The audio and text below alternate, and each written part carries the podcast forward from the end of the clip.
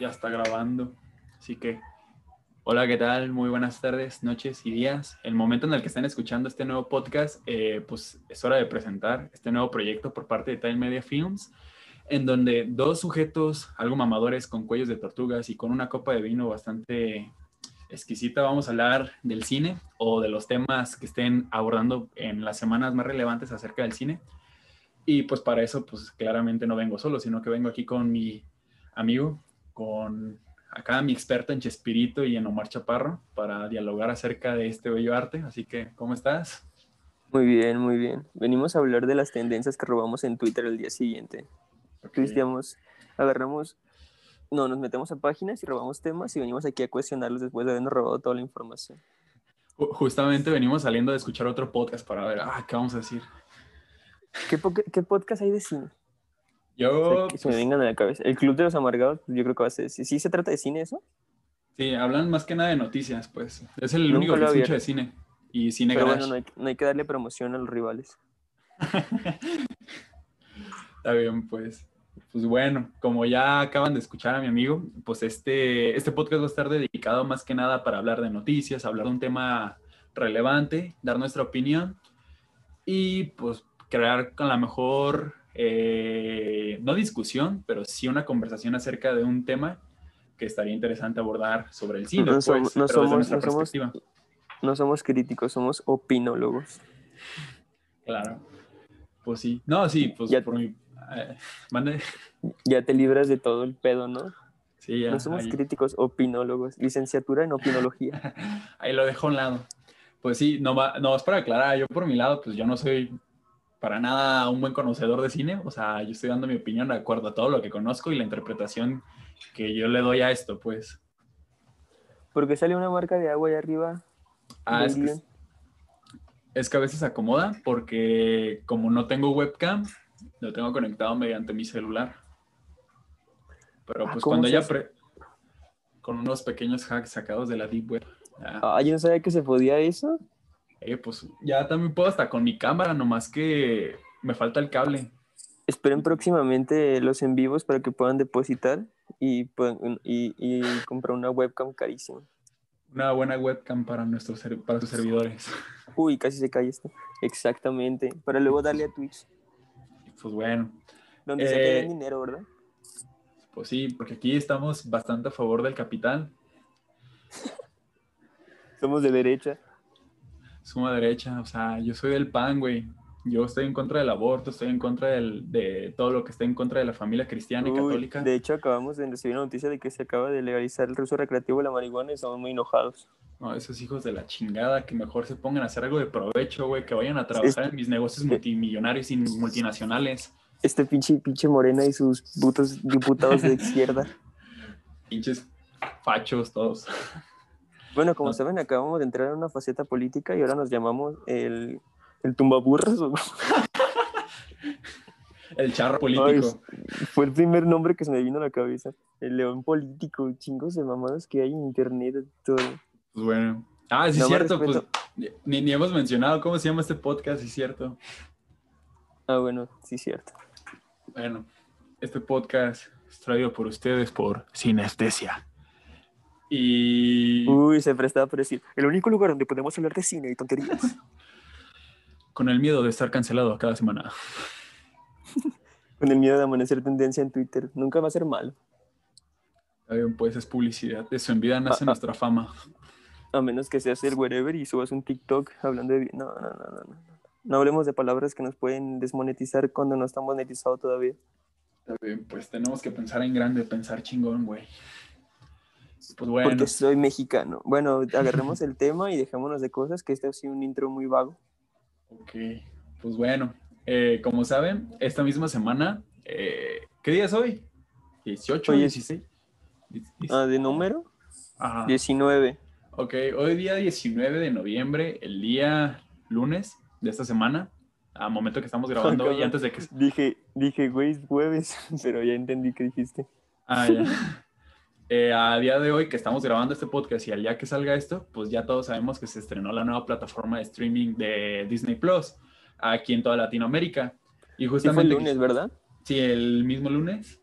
eh, y pues quisimos hablar acerca de qué, cuál es nuestra opinión o qué pensamos que podría pasar a partir de esta nueva introducción de esta plataforma de streaming, ya sea hablando no solamente para el consumo del cine, sino el consumo en general para el espectador y la audiencia. Así que, pues, no sé, tú qué sepas o... Pues ya estamos, ya- a ver, hagamos recuento. Yo tengo tres principales plataformas de streaming que tienen fuerza, ¿no? Que es Netflix, Amazon y Disney Plus ahorita, ¿no? Porque obviamente Disney Plus no entra a un mercado que no domina. O sea, viene a vender una empresa que tiene años y años y años siendo cine. Bueno, no, pues te estoy hablando, te estoy hablando súper pequeñito. casi- Pues ¿cuántos años, ¿cuántos años tiene?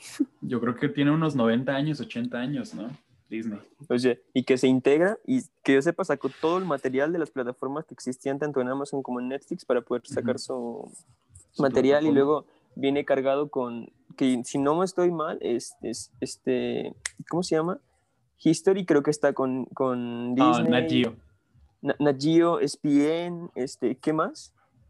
Eh, pues ya todas las que es este... Bueno, viene Fox también, que la- acaba de ajá. cargarse a Fox. Ya Lo las último, franquicias de no sé. Lucasfilms y Marvel Studios, eh, Pixar, pertenece totalmente.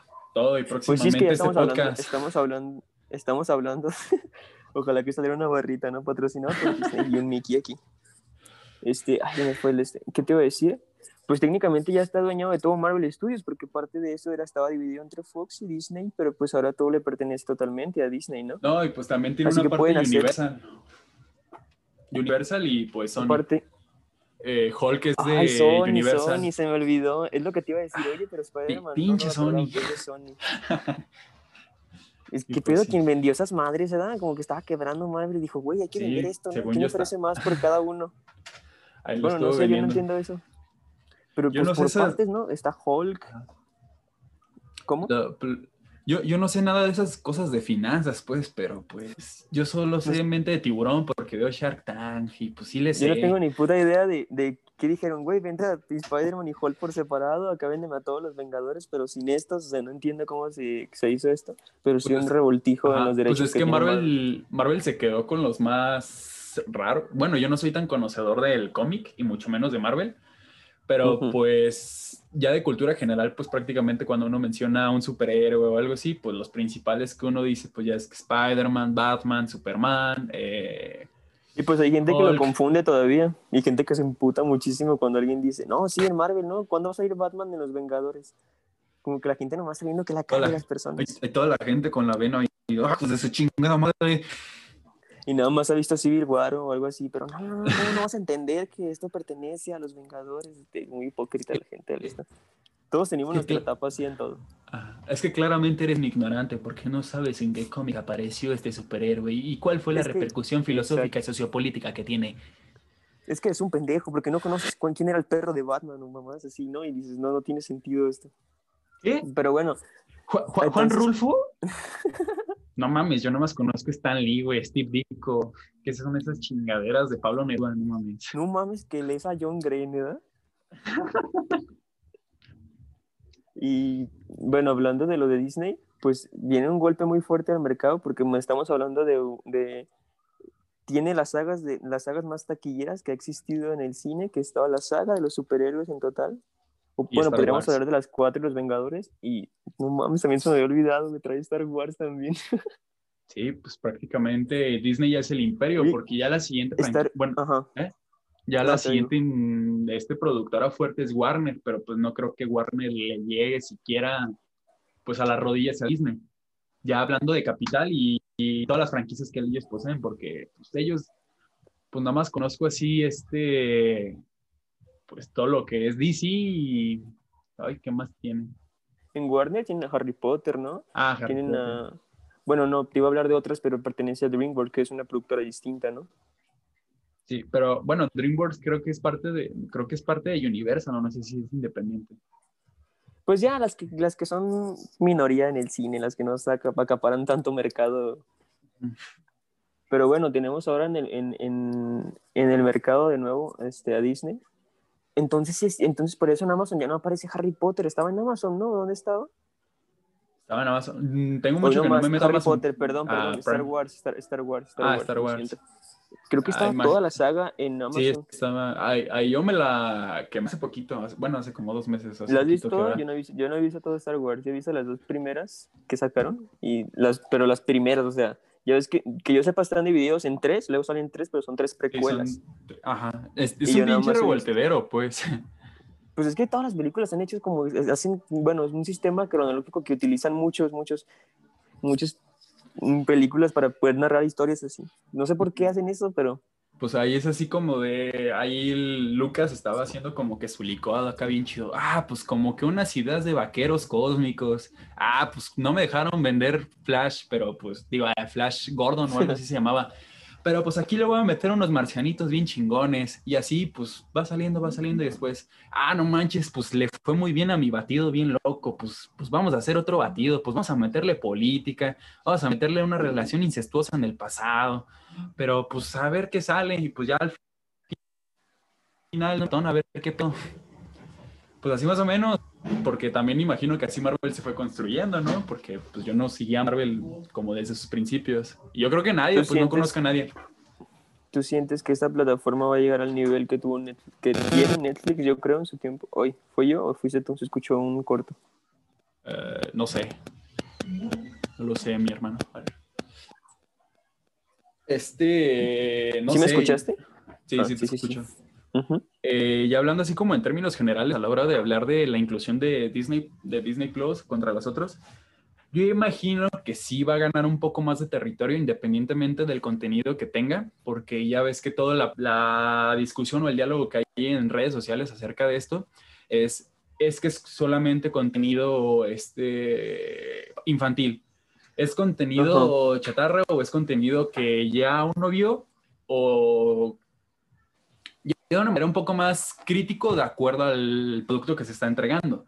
Pero pues también hay que tomar en cuenta que Netflix es prácticamente nuevo y es viene de algo desconocido porque prácticamente, o ya hablando en términos más actuales, Netflix apenas se está posicionando como una marca conocida, porque hace que como unos 3, 4 años nadie conocía de Netflix, y, pero pues, Además, desde toda la vida.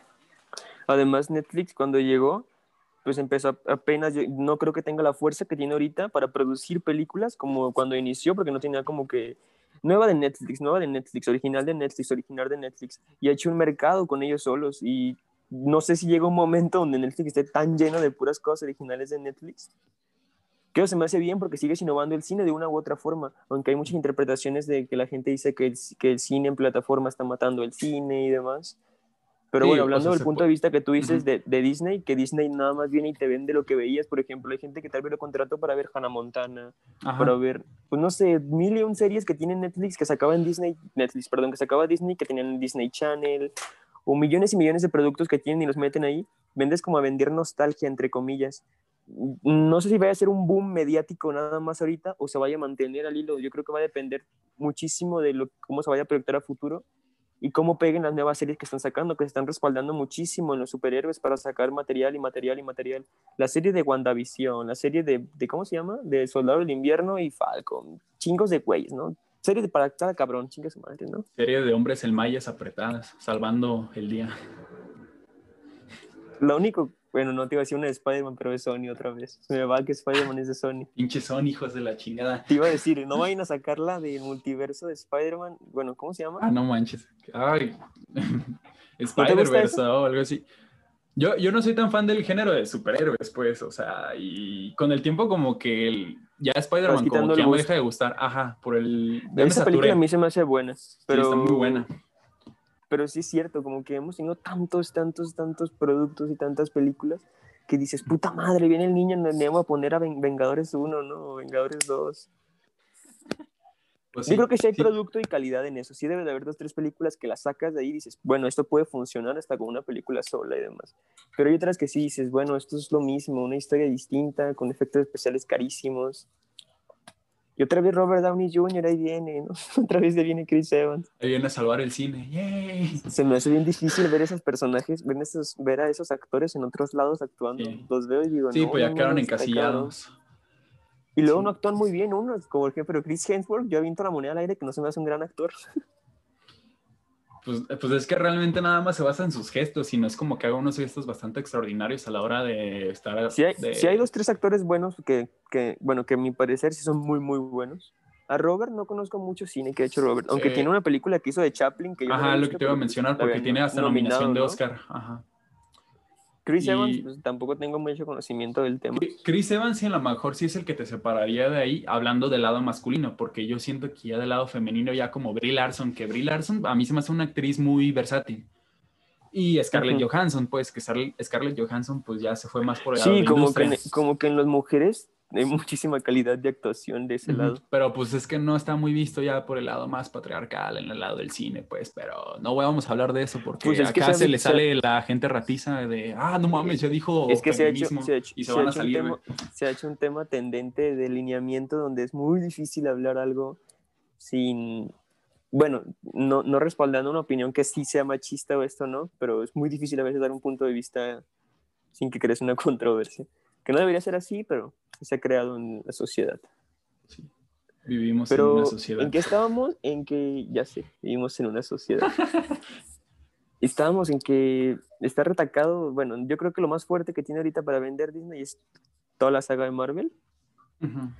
Tenía los Simpsons, pero no lo hizo. Yo creo que lo va a hacer de cualquier forma porque tiene que hacerlo, huevo, tiene que meter los Simpsons. Porque y si no lo hace, nosotros lo vamos a obligar. No, ya veo campañas, ¿no? La gente. Ya, levantando firmas en Change. En Change. Recuerdo que un comentario del comediante Carlos Vallarta en una imagen de Disney Plus que decía, no mames, vete a la verga Disney Plus, ¿cómo te atreves a engañarnos de esa manera? Dice, la temporada 30, 29, no sé, son tantas, yo no he visto Los Simpsons, no, no, Pues tiene 30 temporadas y... Y pues subieron las dos más recientes. Todas, pues, esas, todas esas temporadas están dobladas por el mismo, ¿no? ¿Verdad? Por no, Humberto Vélez, ¿no? Eh, ¿Verdad? Como hasta la 15 llegó, ¿no? Más o menos. Es por esas temporadas, ahí por mediados de la 10, entre la 10 y la 20. Y sí, pues así justamente. es, entre la 1 y la 30, casi. No, soy bueno con las matemáticas, discúlpame. Creo que ves 15 porque yo veo mucho, ¿sabes? Me sigo mucho a, a Lalo Garza, un doble. sí, conoces a Lalo Garza, ¿no? Sí. Sí, pues también hace voz en Dragon Ball, pero no me acuerdo a quién.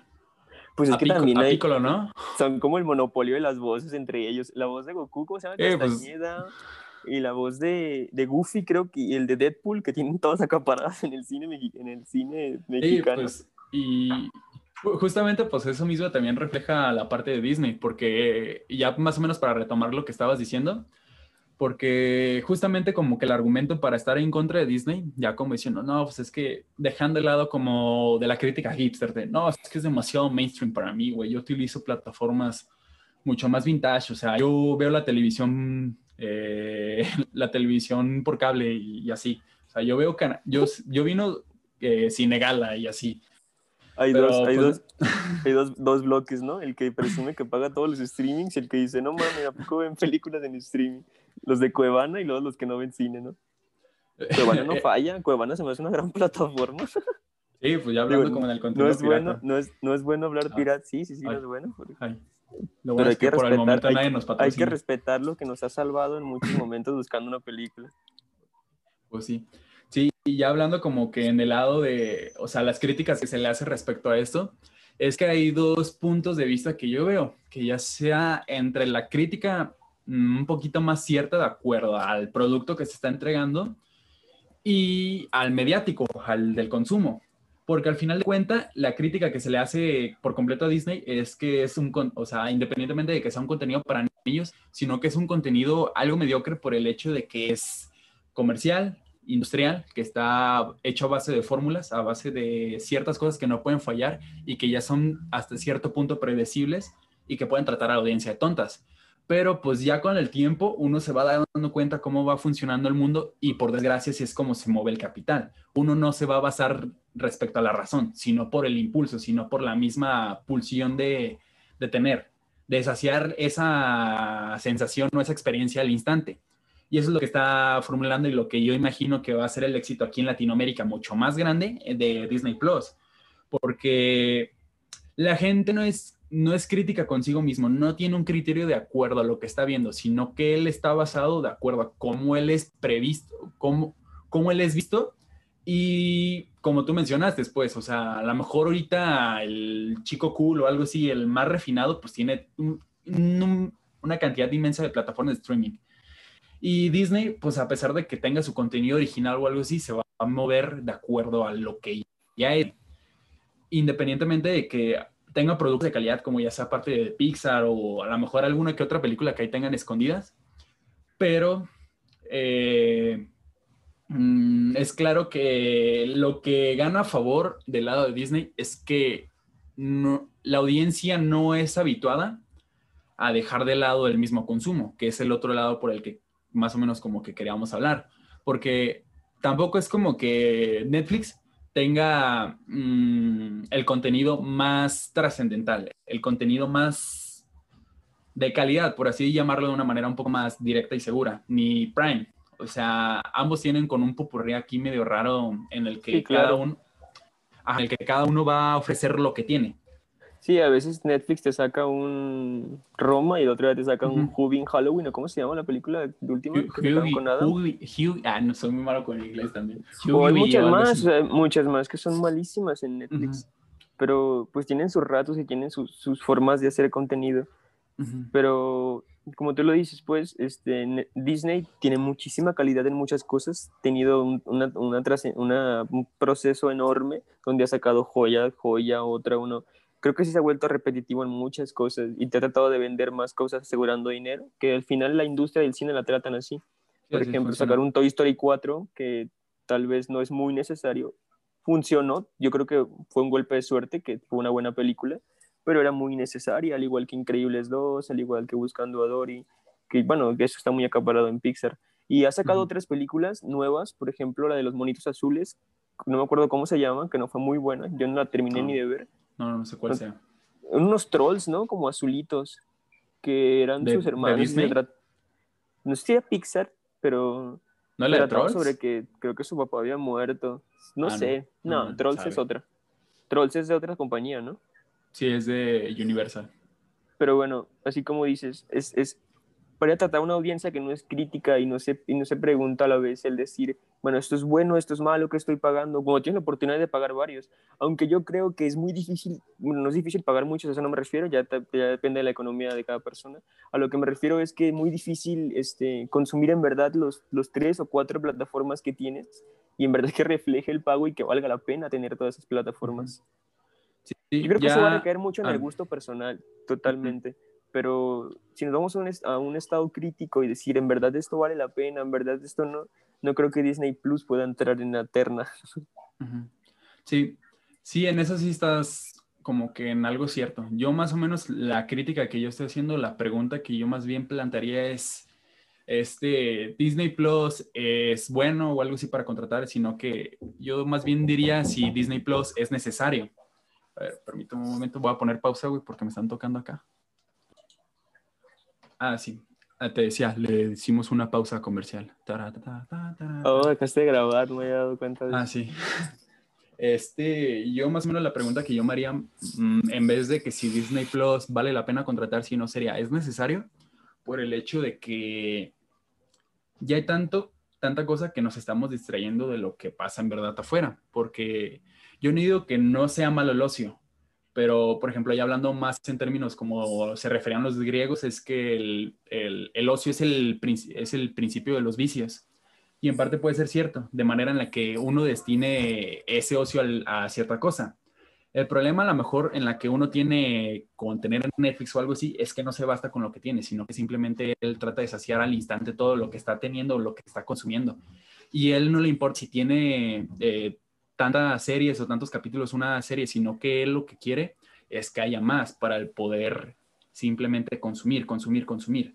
Y, ahora teniendo más de una sola plataforma, siento que ese problema se está haciendo un poco más grande, porque ya ni siquiera hay una observación o de lo que está pasando fuera o de lo que está sucediendo con uno mismo. Y siento que ese es como que un problema más grave, porque, por ejemplo, yo tengo actualmente... ¿Qué estaba diciendo ahorita? Estoy hablando del ocio y si en verdad se está, bueno, como que... Mm, ya. Ah, yo, por ejemplo, en lo personal, yo tengo actualmente de audiovisual tres plataformas, que es Netflix, eh, Prime Video y HBO. Y si te soy sincero, casi no uso ninguna. por el mismo hecho de que uno se satura por tanto contenido que hay que llega un momento en el que ya ni sabe ni qué puede ver ni qué ve. Y ya hablando también independientemente de las plataformas de audio, pues porque también pues, tengo Spotify y así. Es que tienes razón, como que es el consumismo del mismo ser humano de que se siente fuera de algo si no tiene eso, si no se siente fuera de algún lugar si no tiene esto. Sí, Por siento el que... hecho de decir, ajá, no, ¿cómo?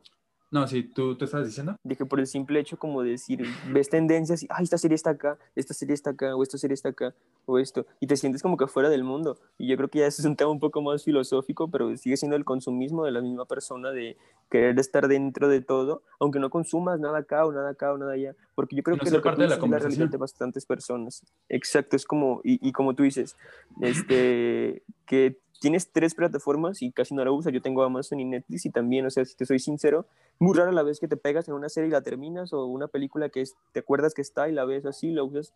Pero a veces, o sea, a veces dos, tres veces por semana y es mucho, yo creo. Y sinceramente el gasto no lo refleja y terminas sin usar algo. Y ahora con tres o cuatro, es impresionante el desperdicio a veces de contenido pero no, no, no sabría como una conclusión de decir, tener una u otra u otra, no, es un tema que no he razonado muy bien todavía. ya, ya sería personal, yo ahí sí, eso sí mismo, yo lo digo, porque por mi lado, pues es como te digo, eh, yo tengo tres plataformas, pero pues estoy consciente de que a lo mejor no son necesarias ni nada de eso, pero las sigo pagando, a lo mejor por mi parte, pues ahí está mal, o no sé. Pero pues yo siento que a partir de ahora de que como ya tenemos el producto como tal, que tan siquiera seamos críticos con lo que tenemos y no consumamos por consumir, porque, pues eso es, ya hablando como en términos un poquito más políticos o filosóficos, como ahorita ya mencionaste, el problema como tal de ahora, pues este, ya digamos, de un capital un poco más voraz, el hecho de que no hay una regulación por parte del, del, de este, del vendedor y del, del, Estado y del individuo, porque el mismo individuo no tiene ni siquiera la capacidad o la, el horizonte de interpretación para poder poner un alto. Y el Estado como parte, pues el Estado es, por desgracia es la perra del mercado y pues de una forma u otra tiene que sacar ventaja. Te pegaste un poquito. ¿Qué es la perra del mercado? No te escuché bien. Ah, y por desgracia eh, el Estado es la perra del mercado. Es, sí. E, eso es lo malo. Y de una forma u otra, a pesar de que ellos no puedan poner un alto a todos esos movimientos neoliberales o transnacionales, eh, pues tienen que sacar provecho de una forma u otra, pero no es que sea como, a lo mejor una parte sí, para llevarse cierta parte de esos incentivos económicos, pero en otra parte también es como de, ah, pues es que no tenemos tanto dinero, eh, carecemos de ciertos recursos y pues esta, a lo mejor de aquí podemos sacar para beneficiar en, otro, en este otro sector pues el mercado simplemente con el hecho en el que tú tengas tu tarjeta metida en una página o algo así, ellos ya sacan ventaja, porque tú el simple hecho de, de este, ah, tenemos esto nuevo o algo así, pues simplemente sin pensar, pues ah, no manches, qué chingón. Te a pensar qué tanto paga una persona promedio, no sé, Spotify, dos, tres plataformas de streaming, ¿qué más le puedes agregar? Tal vez videojuegos, no sé, si tengas membresías en PlayStation o Xbox. Si te das cuenta es muchísimo en lo que gastan las personas y eh, yo creo que pueden haber meses donde usas algo una vez al mes nada más. Sí, sí, o sea, ya hablando como en el sentido más pragmático, de acuerdo al dinero que uno tiene, de acuerdo a lo que gasta, lo que tiene, también quieras o no, pues como que en cierta parte Mm, se siente uno bien el hecho de que no tenga que ser necesario tener que ver una película cada día, una película cada semana o una película por el simple hecho de que es la tendencia y si yo la veo me va a ser parte de la conversación y me va a ser parte de todo ese movimiento que está generando la película. Eh, Pero no te entiendo, ¿eso es bueno o malo? Es que, mira, yo por mi lado siento que es bueno en tanto que tú sabes regularte, en, tanto tú sabes poner un alto. O sea, mm, si, yo soy, si yo soy consciente de eso mismo, pues yo mismo tengo que darme cuenta de que hasta qué punto es necesario hacer cierta acción. Eh, en el caso de consumir cine, pues yo siento que una de las cosas principales que tenemos es que la gente no quiere ver cine o no quiere leer libros, quiere haber leído libros o quiere haber visto películas. por el mismo culto al individuo que se le genera a través de esto. Y no sé, o sea, no digo que esté mal mantener una plataforma de streaming, o por ejemplo en el caso de Disney Plus, por mí no hay problema a la gente que lo contrate, pero el contenido que estén viendo, eh, dense cuenta de no que sea malo si, o sea bueno, sino que represente valor para uno mismo. O sea, que sean capaces de ser críticos con eso y que no tengan que perder completamente su tiempo en estar parados en una pantalla. Y no, pues salir afuera, escuchar lo que pasa a tu alrededor, o siquiera también darte cuenta de lo que está pasando en tu país, en tu localidad, porque pues hay cosas muy, muy fuertes allá afuera también, que también es necesario hacer conversación de eso, pues, o sea, no solamente de, no manches, estuvo bien chingona la película de Bob Esponja o algo así, de, ah, no mames, pues, ya viste cuántas mujeres mataron este mes, ah, no mames, pero pues, ¿eso qué tiene que ver con Bob Esponja, güey? Pues nada. O ver, también la plataforma te sirve un medio sobre eso, cuando sacan documentales. Es la forma en cómo utilizas los medios, los medios audiovisuales para dar mensajes o dar entretenimiento nada más. Yo creo que se necesitan los dos, pero debemos de ser conscientes que uno de los dos siempre va a ser más importante y uno de los dos siempre tiene más valor. No sé, lo puedo contrastar con lo que sacó Netflix hace poco de Marisela, las tres muertes de Marisela Escobedo, que yo creo que eso es necesario que lo vea todo México, totalmente, súper necesario. Tiene que ser de, de, de, agenda y que tiene que, estar en la, tiene que estar en el debate público temas como esos y te lo está brindando el mismo cine, entre comillas, que es un producto, es un documental, pero te lo brinda el mismo cine, te lo brinda el mismo producto audiovisual. Yo creo que las plataformas hacen muy bien en meter esas cosas, porque Netflix tiene varios contenidos así, pero igual es muy importante lo que dices, ver tu alrededor, salir, ver otras realidades.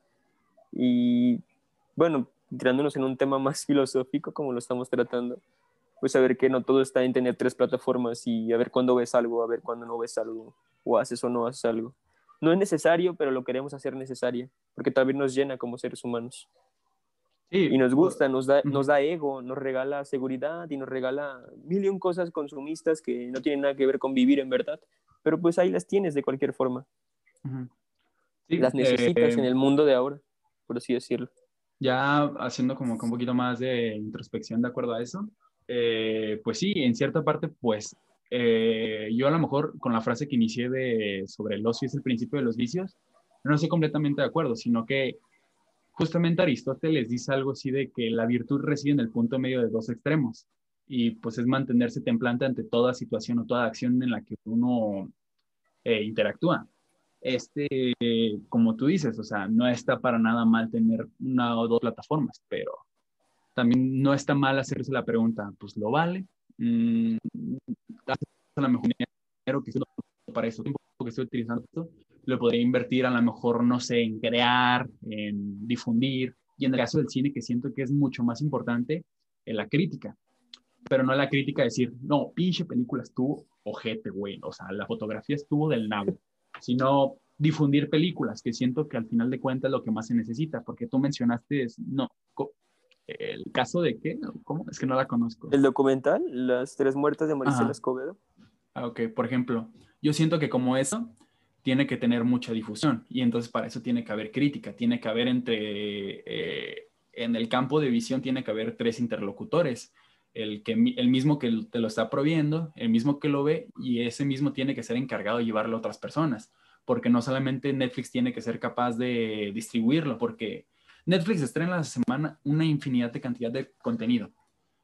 Y quieras o no, a lo mejor en uno o dos días. Porque estamos hablando de, Estamos hablando a nivel mundial, por ejemplo, la otra vez yo agarré en el top 10 que te sale eso. Una película ¿Quién sabe por qué está Betty la Fea, va? ¿Qué? ¿Quién sabe? Preguntémosle a México. Era como, la era como la número 10 aquí en México. Era una película que yo creo que acaba de salir hace dos días, o no sé, Australia, no sé, estaba no sé si era de Alemania, no sé ni de qué país era. Pero tú dices, acá, ¿de dónde viene esto, no? Y ya dos días, tres se pierde y se queda en el catálogo y se te muere en Netflix. Y no creo que el cine se deba tratar así, ¿verdad? Pero eso pasa, pues. Sí, es que en parte de eso mismo, pues está como la crítica, así que tú mencionaste al principio de que no, es que las películas se deben que ver que en el cine. Y pues sí, a lo mejor ya es parte de un ritual.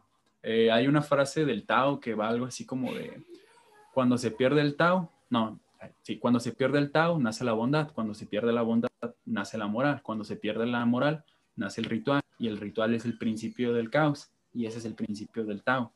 Así que más o menos ahorita ya es un mero ritual contemplativo en el que nosotros solamente nos basamos en sentarnos, vernos o algo así. Terminar, seguir y así. Ya estamos dejando de lado todo el proceso que a lo mejor incluía. Y yo siento que a lo mejor eh, el arte o la, mm, el logo es más afectado por eso es la música misma, porque yo, yo siempre he tenido como que ese conflicto con la música, porque no siento que no la escucho bien, no por el lado de que ah, me voy a sentar con mi vinito, güey, con mi quesito, sino que siento que el hecho de que yo nada más me meta a Spotify y le ponga aleatorio, a lo mejor siento que en esa parte le, estoy, faltando el, le, estoy faltando el respeto a, a, la canción, a lo que esta misma canción representa. Y igual como parte es pues, que tiene, es algo muy interesante lo que dices, sí, sí, sí, sí, sí. Y también lo, lo pienso porque, bueno, de típica frase súper, ¿cómo te lo puedo decir?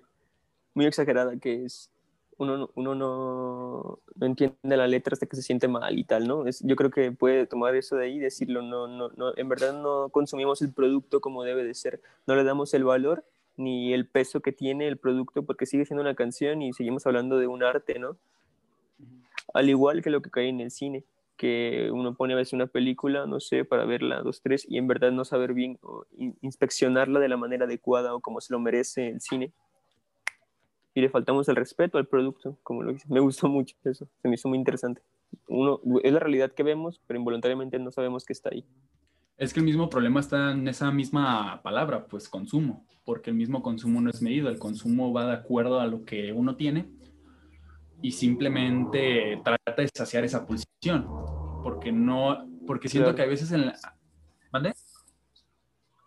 No, sí, estoy de ah, acuerdo, digo o sea, ni siquiera hay un momento en el que uno hace análisis de lo que acaba de ver o lo que acaba de escuchar. Yo más o menos trato de reposar una película, o sea, a lo mejor suena como medio raro, porque si es como de, ay, es que hay veces en la que uno ve una película y realmente pues se siente bien difícil dejarla pasar así de rápido, porque como tal, la historia, eh, la película es un relato y ese mismo relato tiene que ser necesario para yo ampliar mi horizonte de interpretación y que le va a dar forma y, forma y un, un mejor origen a mi realidad.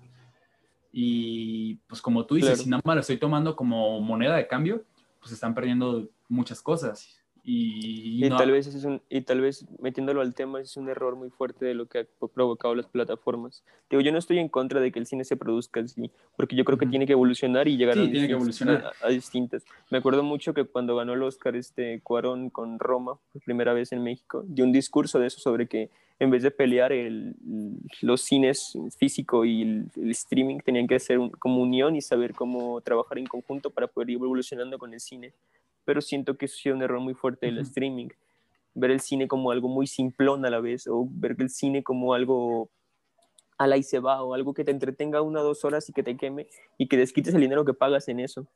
Sí, pues justamente... Y ahora con la entrada de Disney, de Disney Plus... Sí, pues ampliamos bueno, mucho más el problema. yo creo que esto va a recaer más en... Sí, claro, lo extiende y lo sigue, lo sigue siendo así. Lo sigue arrastrando. Ese, Pero pues ya va a caer con la apreciación y lo que, y lo que quieres, exacto. Y, y esto va a ser un problema ya... Yo creo que también es un perso muy personal en la cuestión de cómo percibimos el cine, cómo lo queremos consumir y qué tanto valor le podemos o le queremos dar.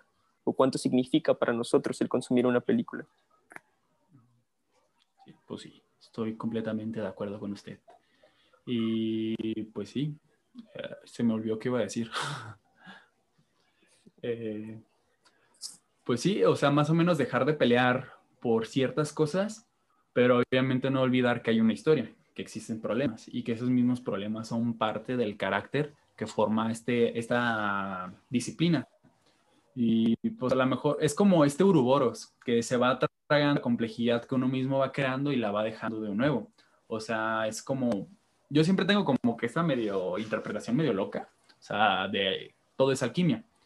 Uno entrega una cosa por otras cosas, uno sacrifica una cosa por otra. En el caso del streaming, pues sacrificamos, si acaso, el ritual, el verdadero, mm, lo que representa ir al cine, o sea, ya sea la experiencia colectiva, la experiencia que brinda estar en una pantalla destinada completamente por la comodidad. Y quieras o no, pues a lo mejor esa comodidad no la puedes tener en el cine. Pero pues estamos dejando muchos de lados. Es por eso que siempre hay que estar completamente lúcidos y estar así como el dios Marduk, con los Hay ojos un, bien abiertos. hay, un, hay un comentario yo creo que puede ser fuerte que a veces terminas de ver una película que, nos, que la viste, no sé, dos años después que salió tres y dices, ese es el comentario, ¿no? Y si imagínate hubiera visto esto en el cine, ¿no? Eh, Yo creo que ese, ese- esa frase tiene un peso enorme en la cuestión de lo que significa el cine en físico y ir a ver y pararte y ver una película y disfrutarla de la forma en que pues la vida nos acostumbró, pero yo creo que esa frase tiene mucho peso ante, ante esto que estamos diciendo que dice, ¿cómo hubiera disfrutado de ver esto, de haber podido ver esto en el cine? Yo tengo Sí. miles de películas que yo creo que las agarro y las hubiera querido ver en el cine en su estreno, muchísimas, muchísimas, muchísimas. Por desgracia uno no es eterno y peor aún no tiene la capacidad monetaria para poder asistir. Pues sí, hay veces que, y hay otras películas que a veces no llegan a tus cines, o sea, muchísimas también. cosas a veces que también Sí, te limitan. tiempo. Yo creo que también puede ser un también puede ser un pero y esperar ser un pro ante los streamings que pues le llega a cualquier persona a través de una película. Hay muy pros y contras en muchas cosas. Pero yo creo que sí está muy prostituido ahorita el streaming. en- Prostituido. Me gustó esa palabra. Yo creo que sí está muy prostituido en esta plataforma. Esta. Cuando salió Amazon, yo sí dije, ay, cabrón, qué mamada van a sacarnos en esto. Yo, yo que yo- cuando, bueno, cuando empecé a escuchar eso, decía, pues esto vende cosas, ¿no? En Internet. ¿Qué ahora qué va a pasar? Y pues a la vez se ha sacado productos buenos. O sea, sí es, creo que se ha hecho una plataforma accesible porque es económica. Y es más barata y, económica aparte, que- y más con lo que te económica que ofrece, Netflix. pues, porque no solamente es la plataforma Exacto. de video. Yo creo es que es más el gallo más ahorita, el- el- el gallo ahorita en decir, ¿sabes que esa plataforma ha funcionado bien? Porque yo creo que Netflix decayó y empezó a, a retacar su, su catálogo de muchas cosas que decías, güey, no mames, esto ya no lo voy a ver, ¿qué es esto? ¿Qué hueva? Y llegó Amazon como un respiro. Ahorita llega Disney Plus, pero yo no lo siento como un respiro porque no, lo veo, origin no veo originalidad en ningún lado. Solo veo que agarras todo tu producto y lo metes para que ahora lo vean legalmente tal vez, o no legalmente, sino que completamente en un lugar que es tuyo hablando de que el, güey de Disney, ah, esto es mío, pero ¿cuánto cuesta el, este Disney Plus si lo pones a mes? Ciento- 160, creo. Si lo pones a mes, pero después de la, de la promoción o sin la promoción, porque ya ves que había una Pero promoción. creo que la promoción, la promoción lo aplicaba para los meses. O No, sea, no, no. de- del pago individual. Ay, entonces nos confundiendo. Sí, la ven, sí, la, sí se puede pagar a mes entonces Disney Plus. Sí. Sí, o sea, Y la pusieron- promoción salió para el año completo. Sí, era anual 1300, algo así, ¿no? Que te Ah. termina saliendo como en 110 el año, el mes, no más sé. o menos. Pero bueno, yo creo que sí, sí, sí hemos entrado en una, en una fase donde dices, madres, en dos, tres años, ahora qué va a existir, ¿no? De plataformas en streaming, ¿qué va a pasar Sí, con pues ya esto? también está Apple TV y las que no han llegado a México, pues que está Hulu, que está ah, Blim, la poderosa Blim. Y agarran como, agarran como actores, por ejemplo, Apple TV, me acuerdo que agarró La Roca, ¿no? Para hacer unas cosas. A lo Mm, poco que he visto yo- de Apple yo- TV. Yo, yo tengo muy poco que me di cuenta, bueno, me di, supe de la existencia de Porque- Apple TV. Porque Amazon lo promocionaban mucho cuando empezó a salir con una serie que no me acuerdo quién era el que salía en esa serie, pero estaban ahí, estaban ahí. Ujú. Yo tengo cosas que me han gustado mucho de Amazon, como The Voice, la serie de superhéroes, me ha hecho muy buena. ¿Sí la has visto? Sí. No, no, no, está a un nivel, está a un nivel muy fuerte The Voice. Ya hay que muy, hablar del buena. género de superhéroes. Es que, es que ese género de superhéroes es como sacarlo del charco y meterlo al realismo y decir, mira, esto se puede hacer cuando agarras superhéroes Ajá. y les metes en una sociedad real y esto puede suceder, ¿no? Sí, pues Es el figura- verdadero, el verdadero arqui- ah, arquetipo que representa al superhéroe es un producto Sí, y Con que genera peso- un daño, colo- un daño colateral. Sí, que te muestran el ambiente, el ambiente político que es el ambiente real que puede ocasionar en una sociedad así, ¿no? Pero yo creo que Amazon ha sacado cosas buenas, se ha ido por un camino bien y se ha mantenido en un precio que a todos nos gusta también, donde Netflix se ha alzado muchísimo y ha, y ha subido bastante, bastante, bastante precio. Me acuerdo cuando Netflix era humilde y costaba 100 pesos. Sí, que Se y era como que y era como el estándar que tenías aquí metido, ¿no? De, y, y hay gente que yo, yo escuchaba que todavía platicaba y decía, ay, sí, Netflix tal. Ya es que tiene sus paquetes, sus estilos y HD. Se me hace una burla que existan paquetes donde no existe el HD, no, no mames. o sea. Pero Pero ya bueno. depende más de la banda ancha o la fibra óptica que tenga uno. Pues sí, también. Pero bueno, yo creo que de ese tema se puede prestar tanto para ver todo el contenido. Pues. Tal vez en otro podamos hablar de las mejores cosas de cada plataforma. Bueno, los mejores productos, tal vez. Sí, entonces está bien. Sí, pues Si quieres- para el, si quieres- el- ¿Mm? Si quieres, ahorita ya termina eso y hablamos del otro tema para que Ah, no nos alarguemos en este. ¿Pero qué decías? Sí. Eh, no, sí, justamente yo también estaba terminando. Pues prácticamente se presta el streaming para hablar de muchas cosas, porque el streaming no solamente es lo que ellos producen, sino que también rescatan muchas producciones, que por ejemplo es de la película que vamos a hablar a continuación. Así que, ¿me puedes presentar el siguiente tema? Yo tengo tambores. Bueno, me gustó también ese, me quedé picado con lo que dijiste de rescata producciones, pero bueno, será otro tema. Y ahora empezamos, tenemos en mente, ahora que ha causado tanto furor el hecho de que acaban de seleccionar a Ya no estoy aquí, para poder participar para que las seleccionen a los Oscars, porque he visto gente que está confundida y veo que está poniendo que ya no estoy aquí, están los Oscars. Eso no es mentira. Ya no estoy aquí, no están los Oscars, ¿verdad? Válgame la redundancia, está. Bueno, yo creo que puede ser un mini intro que tal vez todos sabemos, pero bueno, no creo, pero este, sabemos que cada país hace una selección de su mejor película para poder meterla a que esa la puedan seleccionar en la terna, que creo que ya le cambiaron el nombre, que ahora se llama película internacional, que antes se llamaba película de lengua extranjera, no estoy muy seguro de eso. Pero bueno, acaban de seleccionar a Ya no estoy aquí y hizo mucho ruido, una película que salió hace unos meses del director, ¿cómo se llama? Fernando, Fernando Frías. Fernando Frías, exactamente, un creo que es su debut en película, no sé si tenía documentales anteriormente, bueno, Fernando Frías, a lo que investigué, era un tipo que estudió su maestría en Nueva York. Ya sabemos, tal vez la, la, la, en, la, New York Film Academy, creo, no sé, no estoy seguro. Ojalá no se haga viral porque nos. Ajá, la que se viralice esto. Promocionan, ¿no? Salen un chingo de lados. Bueno, a mí me salió un chingo de lados. La New York Film Academy, que la mejor película, bueno, la mejor escuela, perdón. Ah. Pero bueno, yo no estoy aquí, una película que trae un tema en la, en, el, en la ciudad, iba a decir estado, qué pinche oso, de estado de Nuevo León, Monterrey, en Monterrey, la ciudad, sobre un tema que, no, que será muy escondido en la ciudad, en la cultura, muy enterrado por el clasismo, yo creo, por el estereotipo y demás que existe en una ciudad tan controversial como lo es Monterrey en México, pero trae a, trae a Netflix una historia sobre, ay, tengo el nombre del, del, personaje, pero bueno, trae una historia controversial. No, me acuerdo que era un terco. Realista, humilde y un tema que tanto a los festivales como al cine y los críticos les encanta, ¿no? Que es los temas relacionados a tanto política y social, las críticas de las estructuras que existen en México. Sí, a la desigualdad, por ejemplo. Claro, y viene esto y la acaban de agarrar esta la película como la, la seleccionada para participar en la selección de, de la terna película extranjera por encima de Nuevo Orden, por encima de Esto no es Berlín, por nuevo orden que tanto ruido quería y yo creo que hizo una publicidad no engañosa, pero con, con, el, con, como que con el objetivo de ser seleccionada para que representara en el país, pero bueno, le ganó, ya no estoy Se fue por el lado polémico, yo creo. Le ganó Esto no es Berlín, Esto no es Berlín, que la vi hace unos meses, se me hace muy buena, pero creo que sí está mucho mejor producida y mucho mejor ejecutada, ya no estoy aquí. Y no me acuerdo qué más estaban en la terna para ser seleccionadas. Mano de obra. Mano de obra no la he visto. ¿Sueño en otro idioma no estaba? No, ¿verdad? No, señor, viejo, ¿no? es del 2018. Sí, ¿verdad? Ya es anterior. No la he visto, que la tengo en la lista, pero me hace que está muy bueno. Pero bueno, llegamos a Ya no estoy aquí, una película que se encuentra en la plataforma, es original de Netflix, que yo sepa, ¿no? Si es original de la plataforma, si es la productora oficial. o sea, en Netflix, no, sé si es la productora o, o fue una producción independiente y compraron los derechos de distribución. No, pero y la pues, metieron. ahí la pueden, la pueden buscar eso hace ruido, ¿no? Las plataformas, que una película, ya van dos veces que una película, bueno, la primera que ganó, la primera vez que le dan un Oscar a México, que en verdad a México, no a directores mexicanos, sino al país México, que es reconocido mundialmente, americanamente, entre comillas, que los Oscars parece que es mundial, pero pues parece que nomás Estados Unidos, total, el sueño americano, Estados Unidos y sus mamadas, ¿no? Pero bueno, otra vez que saca una producción tan buena, que la meta o se la adjudique en Netflix, es, es, de hablar y de decir, bueno, pues estamos haciendo algo bien, ¿no? En las, en las producciones que estamos escogiendo o que estamos produciendo, entre comillas. ¿Tú qué opinas de esa película?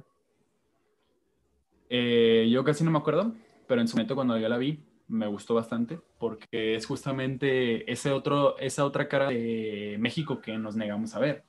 Y curiosamente, el verdadero cine que destaca aquí en México, y yo me acuerdo que una vez ya lo hablamos de esto, en un podcast por ahí muerto, este acerca de que es una desgracia que realmente el único talento o este relatos que necesitamos contar sea acerca de la, de la desigualdad, de la injusticia, de la violencia que arremete en México. Porque luego que la otra vez hablamos porque en ese caso yo, en momento yo que no es una película que está Te estás pegando mucho, me- eh, no te escucho muy bien. Es una... A ver, ya.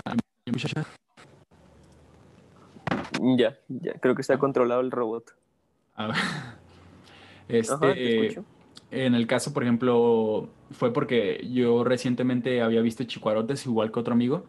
Y este, a pesar de que son de diferentes películas y que tienen diferentes métodos para la hora de contar y ya de manera técnica, este, ambos representan el valor de un México desigual, un México donde no favorece a la clase pobre y realmente donde en el caso de Chicuarotes la única oportunidad que uno tiene para salir adelante es este a través de la delincuencia, a través del de ser mm, más ventajoso ante las otras personas antes de ser altruista. Y en el caso de Ya no estoy aquí es una película un poco más pacífica porque estamos hablando de cómo se violenta una cultura por, por completo. Pero también te habla de cómo se destierra una persona por culpa Ajá. del narcotráfico también, o sea. Y, ajá, es justamente eso, ya es como hablar ya de un um, selección natural, pues, decir, por así decirlo, no por representar ya en el lado de la etnología, Claro. en donde cada cultura tiene que representar una pluriculturalidad, una pluriculturalidad que le dé valor a la nación que representa como tal, o lo mismo valor lingüístico o, o aportación que le hace el lenguaje a partir de, de esa otra observación, a partir de estos ojos. Y, sí, sí, sí. y cómo a través de la violencia eh, se ejerció pues, el rechazo a este mismo, y eso, por ejemplo, del protagonista, pues a tener que salir de su tierra, de su territorio, de su patria, por así decirlo. Exacto. Y yo creo que el valor más, el, el valor más fuerte que tiene Ya no estoy aquí es cómo te la cuentan, cómo te plasman y cómo te desarrollan al, al personaje principal y cómo, bueno, cómo hacen las ironías del terco por su actitud y por el nombre de la pandilla y demás. Que nunca quiere salir de su, de su identidad y él tiene, a, él tiene su cultura colgando hasta cuando va y vaga en Estados Unidos con las pocas o muchas oportunidades que se le presentan y cómo se va desarrollando él va con la cultura metida hasta adentro y, y lleva su forma de ser a todo, a todo, a todo lado donde va, va y ronda. Y creo que la diferencia que le da a Chicuarote es de que no termina como de explorar bien el, el significado, pero se relaciona mucho en el valor que le dan en mostrar la violencia y yo creo que, que es la realidad más amplia que vive nuestro país en las zonas no privilegiadas o más marginadas. Porque, porque incluso la película más destacada, bueno, do- dos de las películas más destacadas, por ejemplo, en el caso de Buñuel, Los Olvidados y Roma de Cuarón, pues Roma por su lado no trata como violencia, pero sí habla acerca del clasismo. sí, te habla retrata acer- muchísimo. ajá. Y en el caso de Los Olvidados, pues es... Pues es casi similar a Chicuarotes por el lado de cómo la violencia es mejor alternativa Sí, te van a querer colgar, eh, te van a colgar por comparar Chicuarotes y los olvidados. No, los sí, muy, muy distinto. O sea, a mí no me gusta, a mí no me gusta decir que una película es mejor o peor, sino que Sí, una película complementa a otra. algo. Ajá.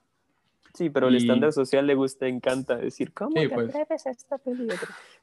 Pero sí, sí, sí, sí, tienes toda la razón en la comparación. Y por ejemplo, ya hablando como en ese términos, pues se me hace muy interesante el lado de cómo toma la cultura. O sea, a lo mejor como tú mencionaste, de, pues es un terco. Pero pues si él no es el terco, él no es el único que, eh, ¿quién, lo, quién, lo, quién lo va a hacer? O sea, independientemente de que el- si la cultura sea acertada, si la cultura represente un verdadero valor espiritual, un valor que arremete eh, este, a su región o a su de esta, porque pues es una apropiación cultural, pero independientemente Claro. de eso, no le está haciendo daño a nadie. Ya es como Sí. hablando de otro tipo de culturas, como ya más recientes, como eh, que aún existan los antisemitas, que existan los neonazis, que existan los... Los Los de- Klan, no sé. Ajá, pero en este caso pues, no está haciendo daño. Y a pesar de que no sea completamente acertada la cultura que esté ejerciendo o sea la más trascendental, mm, solamente está generando diversidad, que es al final de cuentas lo que embellece eh, o le da significado a la cultura misma. Esto me recuerda mucho a la entrevista que tuvieron del Toro y Cuarón, hablando de Ya no estoy aquí. Sacaron un producto Netflix, ¿no lo has visto una entrevista? Sí que del toro, del toro le dice que para que una película sea muy universal, tiene que ser muy local. Y se me hace muy interesante el comentario que hace este señor, porque siento que sí es muy local, ya no estoy aquí. Te cuenta algo súper, súper mm, este, único que puede existir en este. Esto existe acá, no esto. Y sacas una historia y la cuentas. y no le quitas ni, ni, tratas de convencer a nadie, ni tratas de universificarla forzosamente, simplemente cuentas la historia y la vas contando.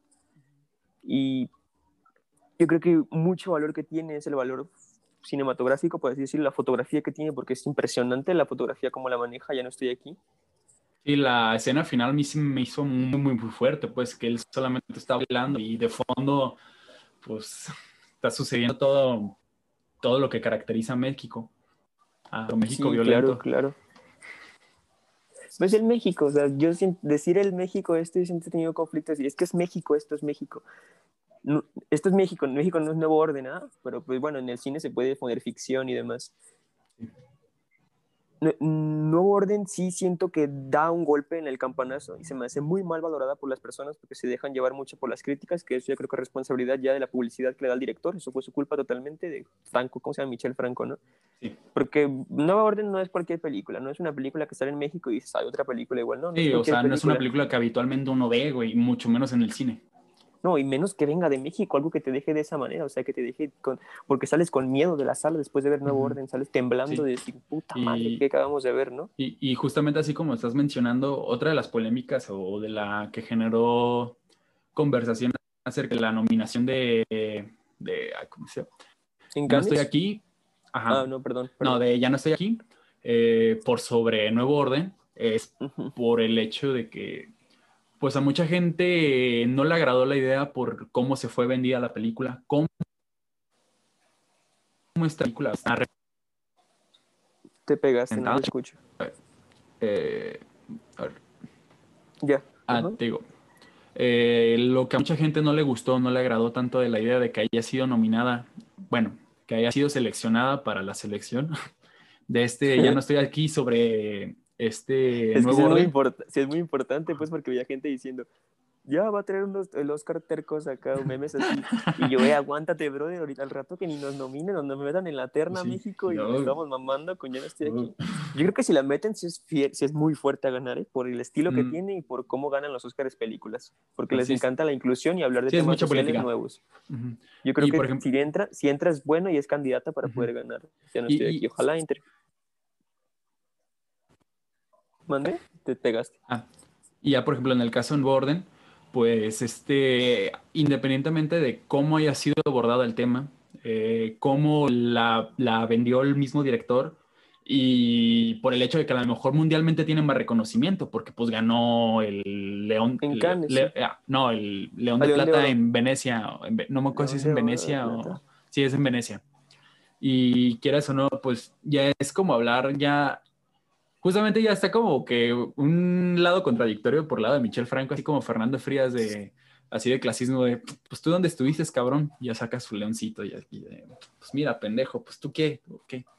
Y, pero aún así, eh, sí me gustaría hablar como de Nuevo Orden, pues, porque pues prácticamente esas eran las dos películas más fuertes. Yo no he visto Esto no es Berlín, ni he visto Mano de Obra. Mano de Obra a mí sí pues me llama mucho la atención. Esto, esto, no es Berlín, te trae el México de los 70 y te trae un grupo de amigos que se dedican a... Sí se ve como que va con las ideas socialistas de así arte, que van... Al arte y el sexo y la política. Llegan un momento donde hacen una campaña en una parte donde van y empiezan a hablar sobre homosexualidad, en una parte donde está llegando creo que el México, porque creo que eran las etapas donde había mundial en México. Y hay una parte muy icónica donde dicen, tu arte no es esto, esto no es Berlín. Es más irónico que se llame la película y se me hace como, oh, dijo la frase, ¿no? Pero sí trae, sí, trae, sí trae reflexión, trae una película. Es, es que yo creo que es el indie de México. Esto es Berlín, es el indie de México. Lo que es, es en el es cine con, ya nomás viendo los pósters, pues sí se ve, pues, o sea, todas las es películas son pensar, independientes. Es como, es como pensar en, ay, ¿cómo se llama la película donde estos güeyes venden, venden sangre y trafican con estos güeyes? Una película independiente también de México, No, que no, se no dedican a, a llevar gente a que le saquen sangre, que es ilegal, como lo hacen. No, me acuerdo. sé la vi con mi novia esa vez y le, le emputó porque estaba bien aburrida. Y pues sí, pero te representa el indie de México, o sea, el cine in- independiente que se ve medio pobretón, pero con ganas de ser diferente. Pues sí. Y ya en el caso, por ejemplo, Nuevo Orden, eh, yo... No, pinche producción bien enorme, no orden. Ajá, sí es muy No más que en diferente. el tráiler la parte, la parte donde se ve como que el periférico de allá de Ciudad de México se ve muy culero en, en edición, me acuerdo. Ya la producción, ¿verdad? Sí. Que decía, pero- ¿con qué hicieron esta pinche imagen? ¿Con tres pesos o qué? Pero bueno, bueno, sigue así. Ajá.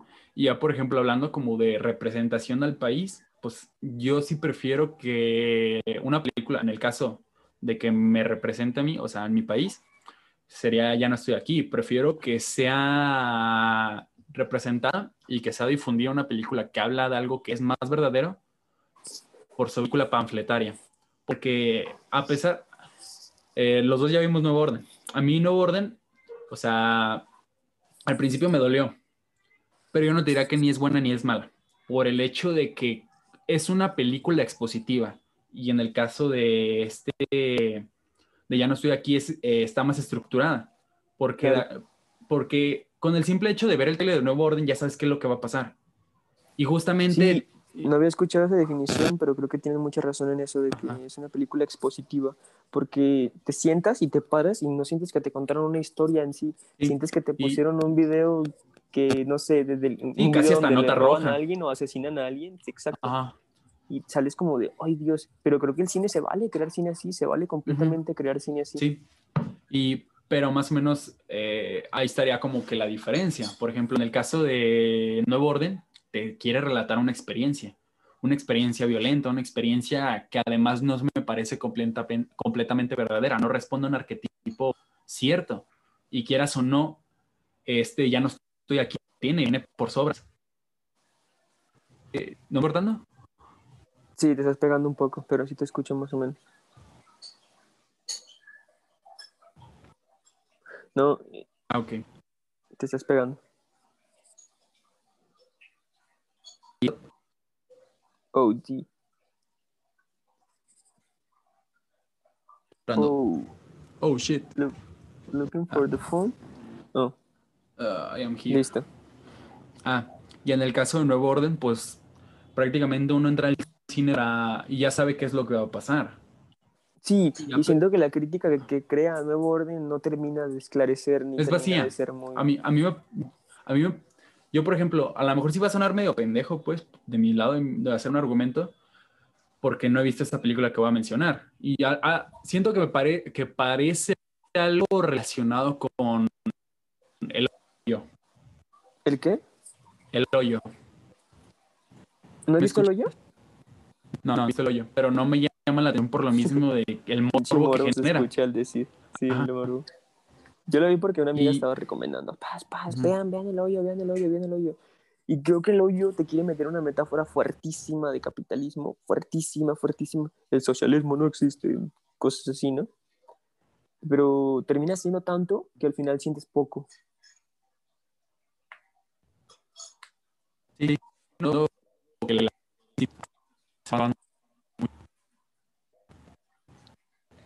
Ah, no, Estás pegando mucho. Dale, dale, aguanta más. Ahorita nos vamos.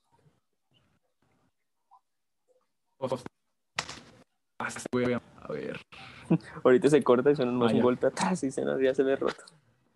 Este, pues ya para hacer más o menos la asimilo, la comparación entre esas dos películas, por ejemplo, de cada quien con su respectiva, pues quieras o no, representa una verdad más verdadera, o sea, valga la redundancia. Este, ya no estoy aquí, que Nuevo Orden. Y en el caso, por ejemplo, del Hoyo, que es una película del 2019, a mí me parece una película, o sea, no la he visto, pero por lo mismo que representa y todas las referencias que he visto, pues ya sabes que es que te está metiendo a huevo cuál es el mensaje. Y eso es parte de la misma, un error de guion que no lo hace tan bueno, ya hablando como de la manera del método. Este, porque tenemos esta otra película este mismo año que fue Parasite. Y Parasite, pues de una forma u otra, no fue directa a la hora de contar ese método. Sino es que, Parasite no quiere contar mucho, no quiere contar tanto. O sea, cuenta una historia, cuenta una historia nada más. Y te, te, saca la historia de, de, de, algo pequeño que es enorme, pero te lo haces desde un punto fijo y te estructura algo que va en camino, en camino, en camino, en camino y te termina contando una realidad que pueden vivir muchísimas personas, pero te cuenta una que te hace sentir identificado, por así decirlo, entre comillas. No porque la vivas, pero sientes empatías, no sé, te crea la historia y le llega a un espectador. Y el hoyo, pues, no es muy realista en sí lo que está pasando. Se vale hacer ficción, no es muy realista, pero termina siendo muy irónico. Y luego el final, que no tiene no tiene como, es como un final de, wow, pero ¿qué pasaría si esto? ¿Qué pasaría si esto otro? Es buena película, pero Pues ya si hablamos de mensajes con tal, mensajes sobre el capitalismo, mensajes sobre las desigualdades y las brechas sociales, no creo que termine por dar el mensaje bien. Y no orden pasa lo mismo con las protestas sociales y las injusticias que se puede vivir.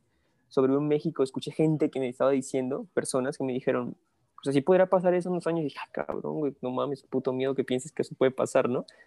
Digo, tal vez represión eso, pero bueno, sí está muy extremista el pedo de, esta madre. Pero creo que vivimos realidades peores de cualquier forma. Nada más que como lo, lo ponen ahí, pues sí está súper extremista y súper autoritario.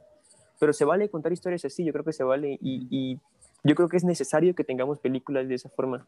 Y más en México, donde es muy difícil que una película de esa, así tal vez llegue a, a, tal publicidad y que llegue. Pero pues también tenemos actores un poco... No me gustó eso, la verdad, la selección de actores que tiene Nuevo Orden yo creo que se pudo haber hecho eso con caras un poco menos conocidas, que no pusieras a Boneta ni el carnal de Gael García. Pero igual se vale, digo. Y yo no estoy aquí, está llena de actores donde yo no ubicaba a nadie. yo no había visto nunca al tipo. Eh, y ya, por ejemplo, es muy bueno. Sí, pues fue nominado, pues, para los Ariel. ¿No ganó el Ariel él? No, ¿verdad? No, ganó el de Mano de Obra. O sea, disculpen, no, me sé los nombres. Sí, eh, mano de obra sí le dio muchas ganas. ¿Ariel qué abarca? ¿Ariel abarca Latinoamérica? Eh, no, es por mexicano. Ya cuando está hablando del iberoamericano, es los Goya. Eh, sí. Los Goya, exacto. Pero ha agarrado prestigio, ¿no? Los, los Ariel. Bueno, creo que habéis ido levantando año por año porque ya escucho más de los Ariel. Pues ya hay más cine, pues ya hay más difusión, ya hay un poquito más de producto, Pero bueno, oferta de demanda, que, pues. Es bueno que pase eso porque pues va resaltando las películas que van nominadas y yo creo que pues son películas con, calidad. Pues sí. Y justamente así como estabas mencionando por parte de Nuevo Orden, o sea, el mismo hecho de que sea una película contada de esa manera no le demerita para nada. Hay un valor, hay un mensaje ahí y claramente pues lo tenemos que tomar de una forma u otra porque a lo mejor México no, o sea, en México sí hay clasismo, en México sí hay mucha desigualdad, en México hay violencia, en México no, uno, hay veces en las que uno ni siquiera puede confiar en el Estado, en, un poder judicial, en un poder legislativo, no puede confiar. Pero en Nuevo Orden no pasan las cosas así. La gente pobre no actúa con violencia por tal de venganza. La gente o sea, es que, es que puede sonar polémico, pues, pero la gente responde realmente a las, a las carencias. O sea, uno no se basa a la violencia. exacto, y Nuevo Orden creo que crea una barrera entre blanco y moreno que el director decía, no, no se crea esto, pero sí se crea totalmente, creas una barrera de clasismo invisible en la película, en donde al final te ponen un mensaje de que tanto los pobres como los ricos son, el problema es el gobierno, no ellos. Pero entonces no hubieras, no hubieras enfocado tu película así principio, desde al principio de esa manera, no hubieras hecho la cuestión de victimizar tanto a la, a, la gente privilegiada, porque la victimiza de una forma brutal.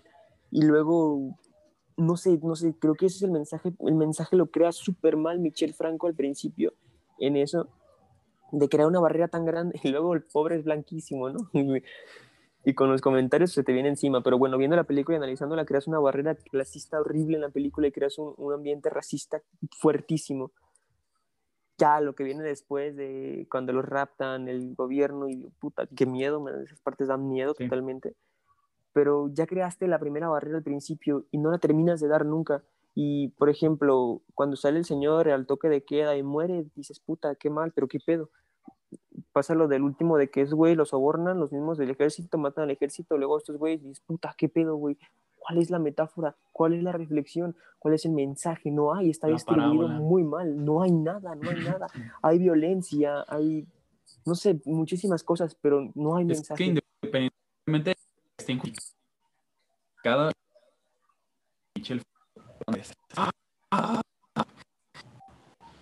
¿Ahí te parece a ti que se pega? Mm, sí. Este. Que yo siento que el problema que tiene Michel Franco a la hora de relatar esta historia es que es una verdad que no le consta. Y esa misma verdad que no le consta le está creando un sesgo.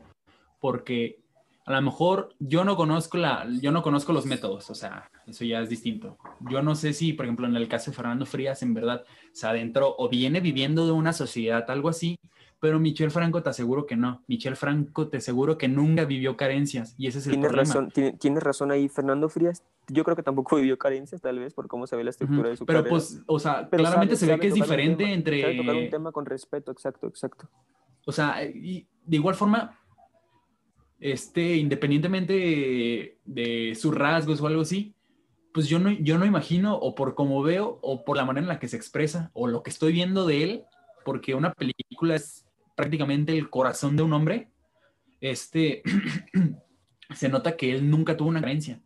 Y es ahí donde está fallando.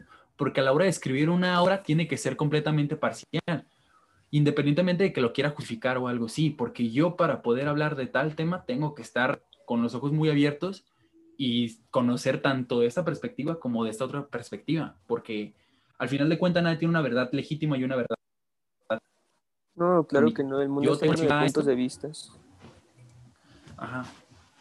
Pero, pero es que tienes razón, o sea, yo creo que se vale hacer ficción de lo que sea, y se vale hacer cine de lo que sea, se vale dar una opinión de lo que sea, tocar el tema que tú quieras. No creo que la, no creo que la sociedad debería estar tan polarizada ni tan, ni tan, ¿cómo puedo decir?, tan delicada a la hora de tocar un tema, porque el cine, tenemos que ser sinceros, no viene a educar a las personas y tampoco viene a ser políticamente correcto o incorrecto. Pero igual estás dispuesto a lo que sea, y cuando es un tema o algo, tienes que estar dispuesto a saber qué es bueno o es malo. Y las películas tienen estructura, y las historias tienen estructuras. No lo digo yo, lo dicen pues, lo- los profesionales del medio, yo creo totalmente.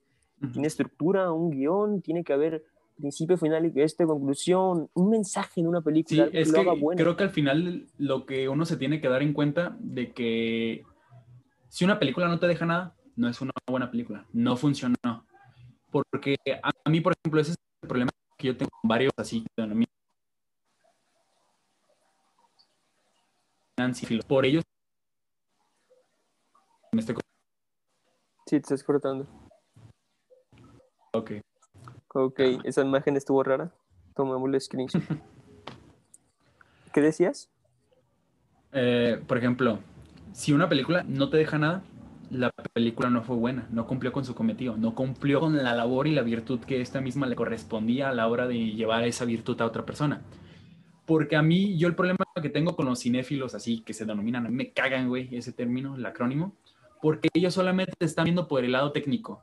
Ellos solamente están viendo de, es que tiene una fotografía excepcional, güey. No, la mezcla de sonido está cabrona. Porque es como te digo, creo que la cosa más importante a la hora de una película con el A guion, ver, espera, espera, te estás pegando. Porque Guión. si está interesante y no se escucha bien. Ajá, te quedaste, te quedaste en lo de que te cagan los cinéfilos porque son muy técnicos a la hora de criticar una película. Ah, ok. Sí, porque ellos se basan, ajá, se basan completamente en la fotografía, en la mezcla, en el montaje. Ok, pero eso es un método, porque al final de cuentas lo único que importa en la película es el guion. Y no te estoy diciendo que tiene que ser completamente eh, centrión, sino que el guion se va a encargar de proyectar todo lo que está sucediendo. La fotografía tiene que ser completamente narrativa, porque tiene que explicar lo que está haciendo de acuerdo a lo que está escrito. Sí, pero todos los, exacto, todos los medios que tú comentaste técnicos van, van agarrados es un método. guion. es un método.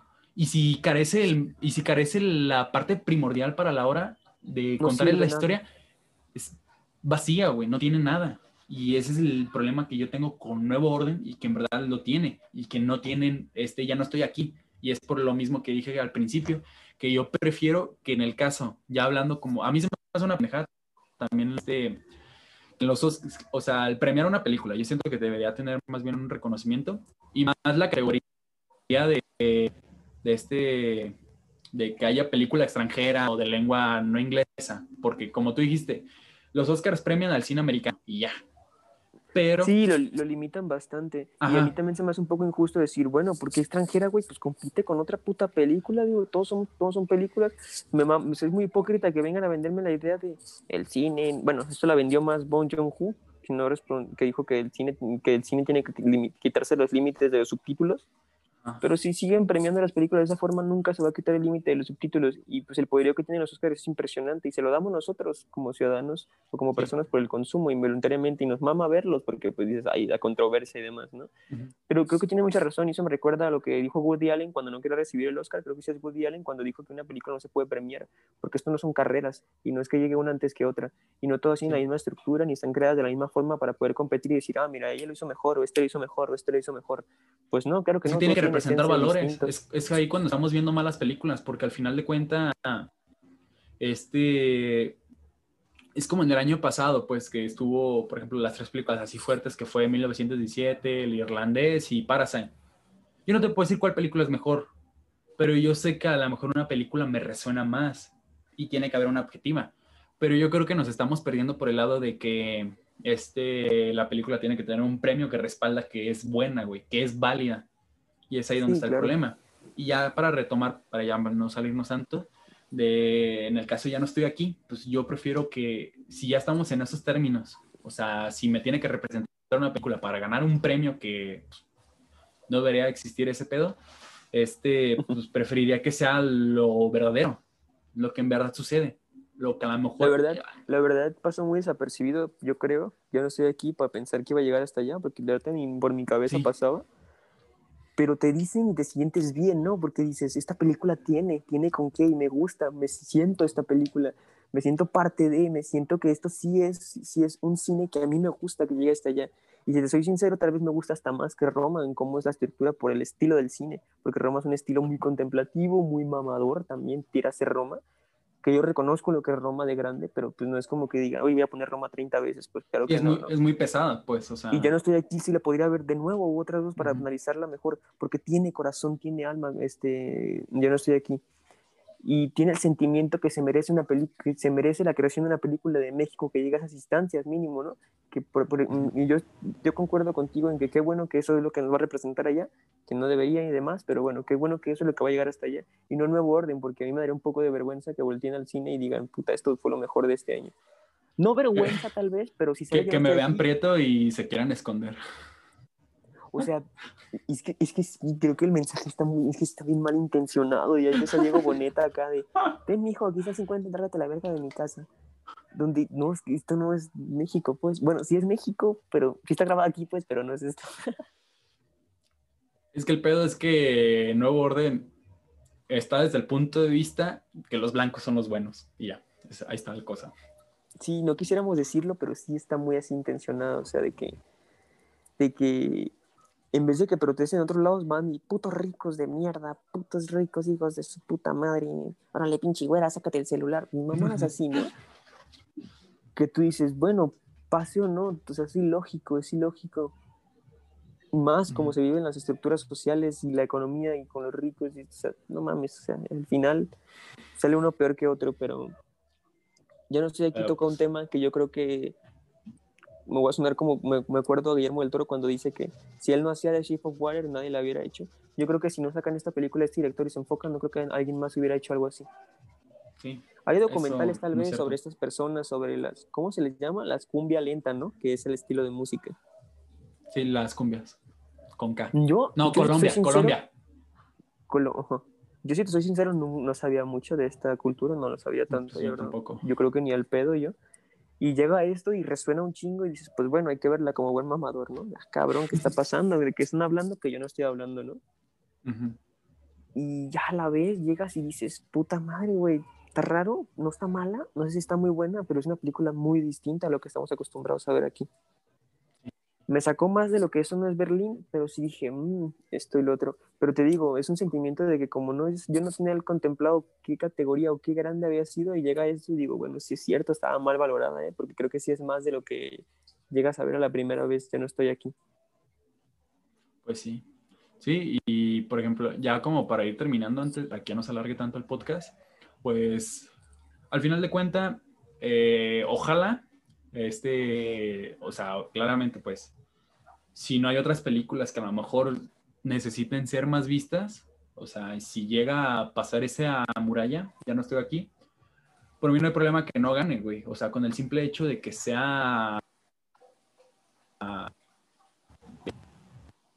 muchas más personas oportunidad de verla. Yo siento que con eso me bastaría. Y... Sí, sí, sí, la verdad, sí, sí, sí, sí. Como que te llenaría, que no gane, no, tengo ni idea que vaya a salir. Te lo juro que yo pensaba que ni Oscar se iba a ver en 2021 por todo lo que está pasando. Pues, mm, o sea, hasta eso sí hay política. O sea, más o menos, como ya tengo yo mis candidatos. ¿Sí? A ver, a ver, suelta. Bueno, no, a otro, mejor las soltamos en otro lado y me las cuentas y las. Otro Luego, podcast. Le sac- Hay que sacarle jugo. sacamos. Le sac- Uy, pegado. Producción.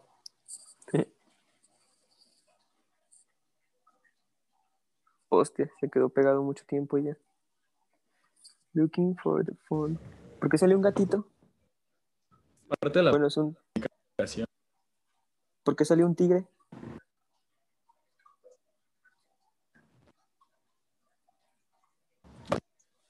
Sigue medio pegado. O sea,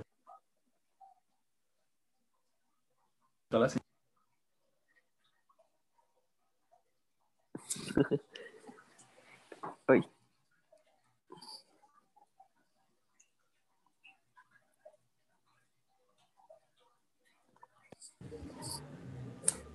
¿Sigues ahí, Rocky?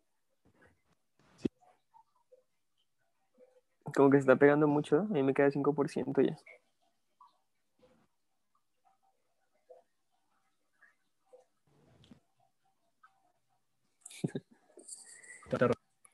Oh, no. ¿Por qué se estará pegando tanto? No te escucho.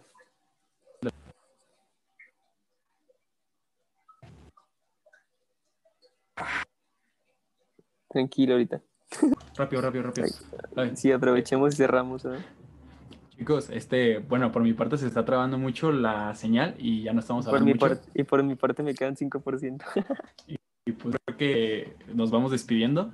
Eh, la verdad, estuvo muy bueno hablar como que estos dos temas, como que sacar la conversación. Interesante. Sí, se tiró. Se, se prestó y- para otros y- temas muy interesantes también.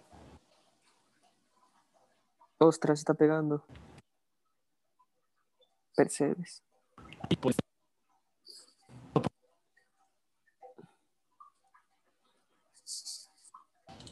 Fíjate, este me está trabando mucho. Si quieres, termínalo por mí. Este, por mi parte, sería todo. Eh, eh, nos vemos en un siguiente capítulo de Sinestesia. Espero que les haya gustado. Sí. Eh, nos pueden escuchar en YouTube, en Spotify, en Google Podcast, en Apple Podcast y, y en otras plataformas que tienen en Exacto.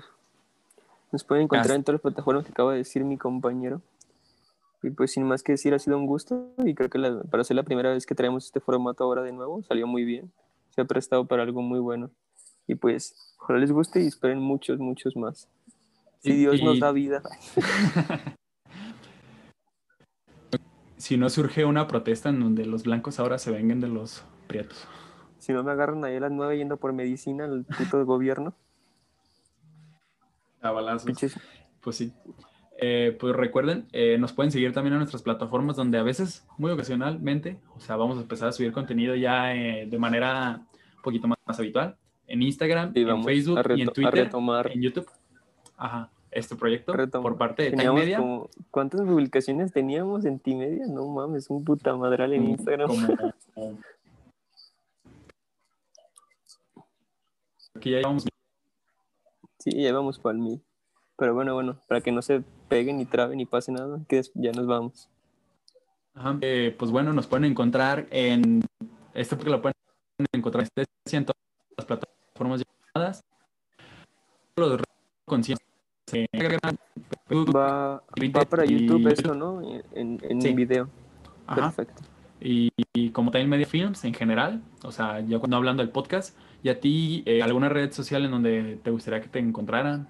O pues si no, síganos en Instagram, tanto a Rocky como a mí. Yo estoy como Josué Ibarra Salazar, sí, completamente mi puto nombre ahí. Está mi curp también, casi, casi. Pero bueno, literal, arri- arroba Josué Ibarra Salazar en Instagram. Y pues en Facebook, nada, ¿para qué chingados me quieren en Facebook, no? Y en Twitter ahí, Josué Ibarra Sala. Díganle a Joe Trouble que me desbloquee. Nada, no es cierto, que soy la verga. Sinestesia contra Radio. Niestrista contra Radio OVNI. No, no, no. Eh, yo no me acuerdo mucho de mis redes sociales, no les voy a decir mi Instagram, Carlos5pic, ahí me pueden encontrar. Y en Leatherbox Ah. me pueden seguir como Rococo. Ahí ¿Dónde? más en Leatherbox. ¿Qué es eso? Es una red social en donde tú más, más, más o menos vas registrando las películas que has visto, en donde las puedes encontrar Oh. las películas y las críticas que la hayan. O sea, está muy chida la aplicación, te la Yo creo que la próximo podcast recomiendo el mío. Pues bueno, entonces eso sería todo. Síganos en nuestras redes y pues espero que lo hayan disfrutado. Nos vemos para la próxima. Nos vemos. Chao.